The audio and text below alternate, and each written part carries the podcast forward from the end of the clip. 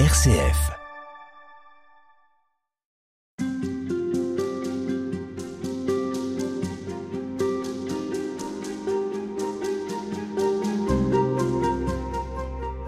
Une rose effeuillée, c'est le titre euh, de la poésie de Thérèse de Lisieux que nous allons euh, découvrir avec vous aujourd'hui, Pierre Eliane. Ce texte a été composé en 1897, l'année de la mort de Thérèse de Lisieux. Est-ce que euh, vous qui êtes un très fin connaisseur de ces textes, vous y voyez, oh si quand même, vous voyez quelque chose qui pourrait ressembler à un aboutissement, à, à un épanouissement total de, Thérèse de Lisieux? Tout à fait, parce que cette rose effeuillée, c'est vraiment enfin l'image que la petite Thérèse euh, trouve pour s'exprimer, pour dire le fond de sa pensée et finalement de sa doctrine.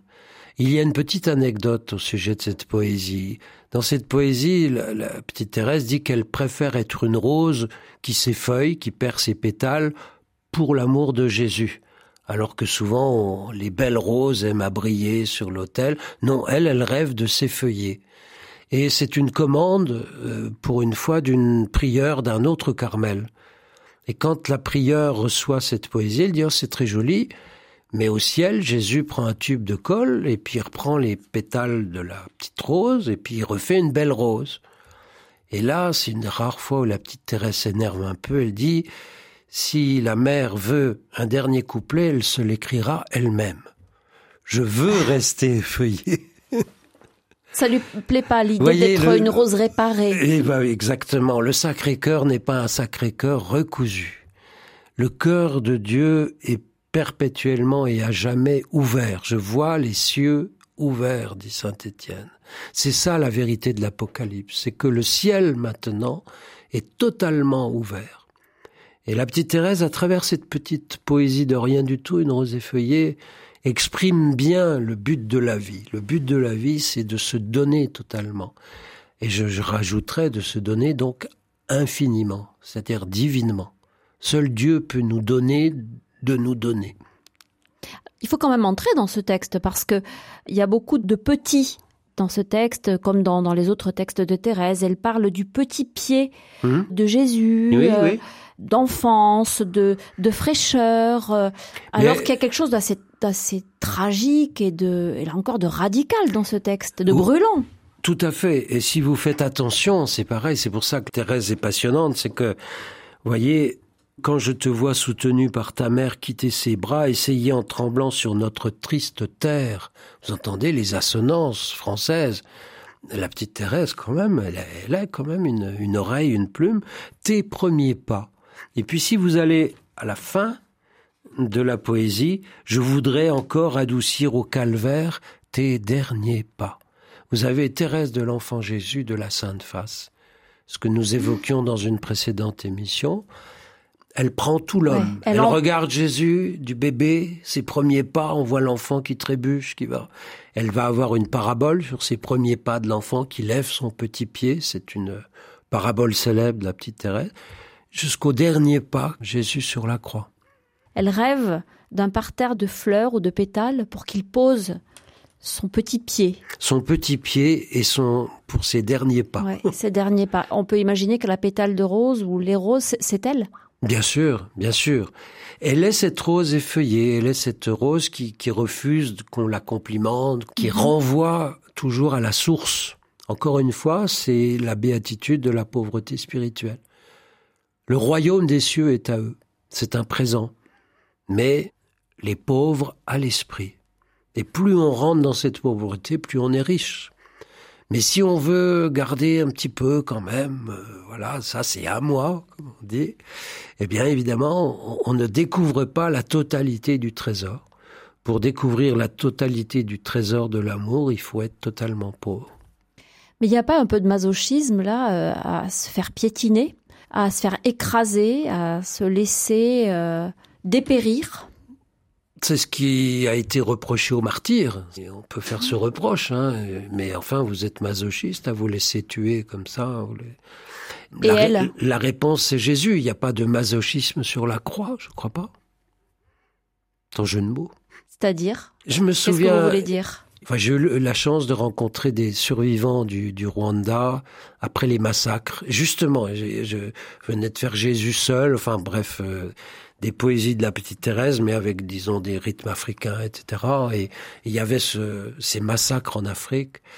Et il y avait un témoignage d'un participant qui disait, mais justement, on le faisait le reproche, mais comment vous, vous fuyez, vous étiez mort, quoi. Euh. Et l'autre, d'un coup, interrompt le journaliste et dit, mais vous comprenez rien je donnais ma vie. On ne peut pas faire plus beau don que de donner sa vie. Il n'y a pas de plus grand amour que de donner sa vie pour ceux qu'on aime. C'est pas masochiste ça. Jésus, quand je te vois soutenu par ta mère, quitter ses bras, essayer en tremblant sur notre triste terre tes premiers pas. Devant toi, je voudrais feuiller une rose en sa fraîcheur que ton petit pied bien doucement repose sur une fleur.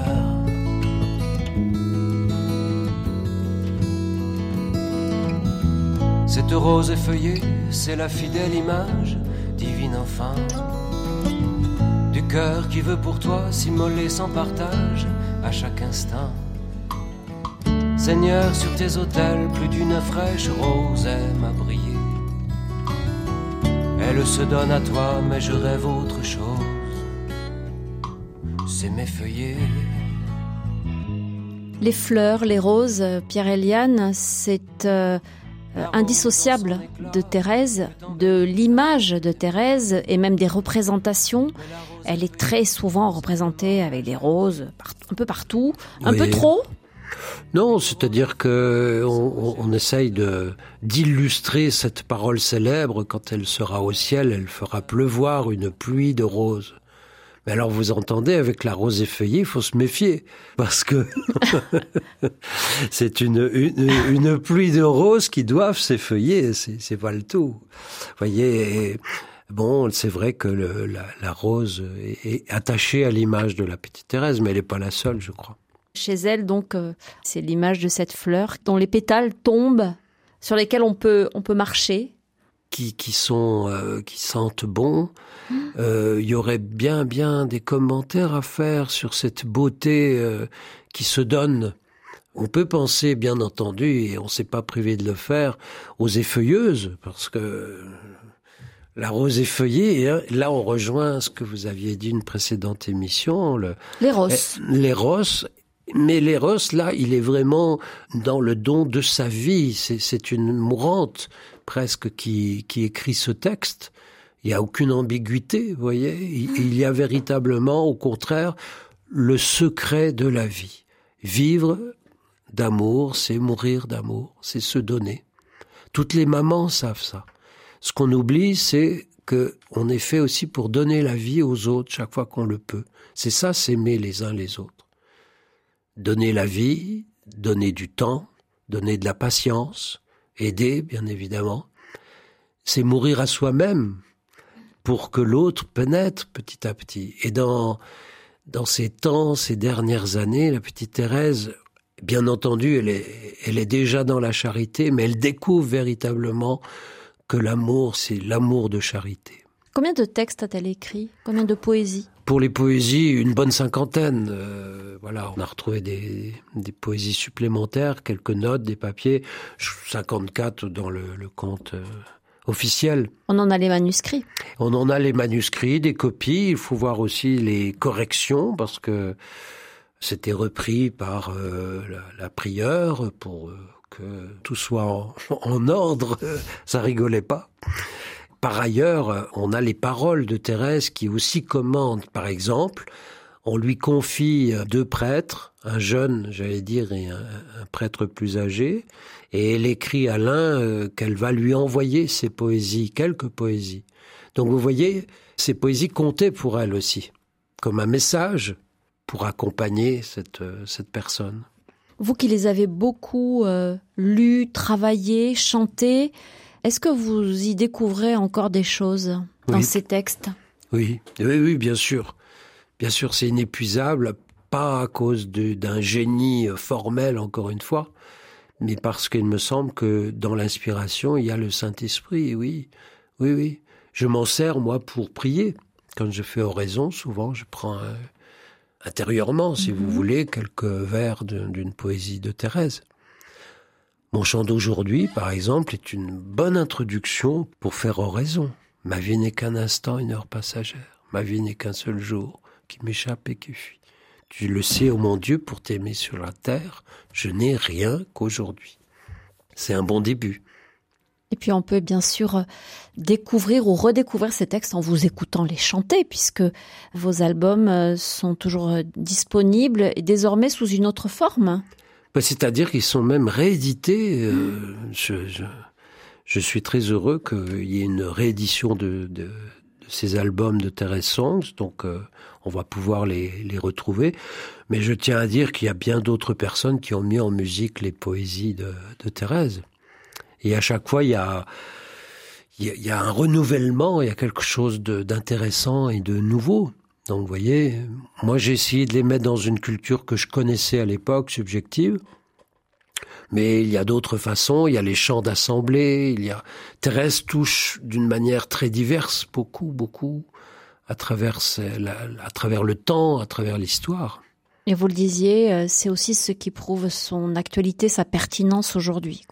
Ce qui prouve qu'elle est bien une messagère de l'Esprit Saint, ce qui prouve que oui, l'Église a raison de la proclamer docteur, et, et qu'elle, euh, si on la suit, si on l'écoute, eh bien, on, on, va, on va vers Dieu, on va vers Jésus. Merci beaucoup Pierre-Éliane d'avoir été notre invité cette semaine dans Alte Spirituel. C'est moi qui vous remercie.